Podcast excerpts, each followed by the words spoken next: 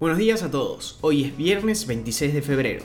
Tus datos online y los que hace tu ciberseguridad están muy comprometidos constantemente. Al final del resumen te dejamos varios tips para que cuides tu información en línea. Mi nombre es Manuel Carrasco Y yo soy Jazmín Gutiérrez. y esto es Primera Parada, un podcast de Publius Group.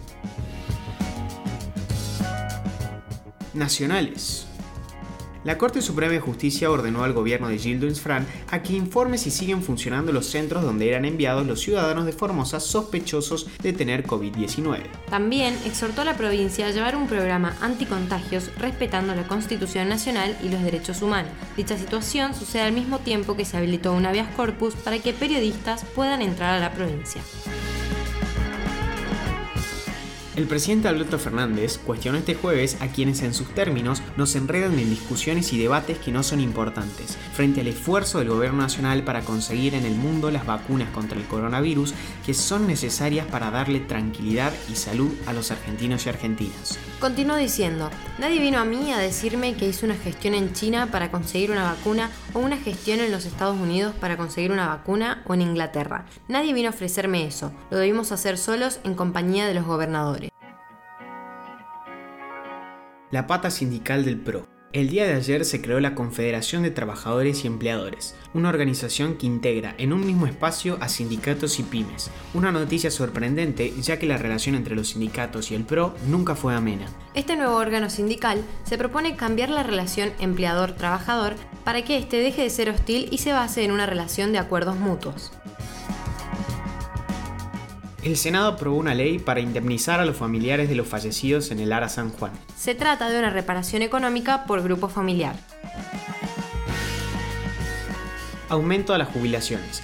Hoy se confirma el porcentaje que se hará efectivo en marzo. Las estimaciones rondan en un 8% y se está considerando el pago de un bono para quienes cobran los saberes mínimos, el cual se pagaría en abril.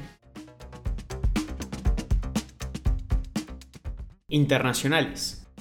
En un gesto a los mercados, Bolsonaro promulgó la autonomía del Banco Central de Brasil. Tras la reacción por la intervención de Petrobras, el gobierno busca hacer control de daños con una agenda que también incluye privatizaciones y el ajuste fiscal para municipios, estados y gobierno federal. El primer ministro de Armenia acusó a los militares de un intento de golpe de Estado. Estos publicaron un comunicado afirmando que el gobierno ya no era capaz de adoptar decisiones razonables. El mandatario armenio invitó a sus simpatizantes a manifestarse. La oposición, por su parte, le aconsejó que abandonara el poder para evitar la violencia. Este jueves, Australia finalmente aprobó la ley que obliga a Facebook y Google a pagar a los medios locales por publicar noticias en sus plataformas. Es la primera ley de este tipo en el mundo y otros países parecen estar interesados en la misma. El gobierno de Joe Biden avanza con nuevas medidas. En primer lugar, el presidente de los Estados Unidos revocó la prohibición impuesta por Donald Trump sobre las visas de trabajo para inmigrantes legales. Para el mandatario, el bloqueo perjudica a las industrias estadounidenses y también a quienes soliciten o reciban visas de inmigrante. Por otro lado, la Casa Blanca decidió enviar millones de barbijos a comunidades ubicadas en sectores vulnerables de los Estados Unidos. Diplomáticos estadounidenses en China afirmaron que fueron obligados a someterse a hisopados anales para detectar el coronavirus, pese a que en principio están exentos de ello. Desde el país asiático desmintieron la información y creen que fue un error. Luego de una baja del 50% en los contagios a nivel mundial, la OMS informó que las muertes por coronavirus a nivel mundial cayeron un 20% en una semana. ¿Se está terminando la pandemia?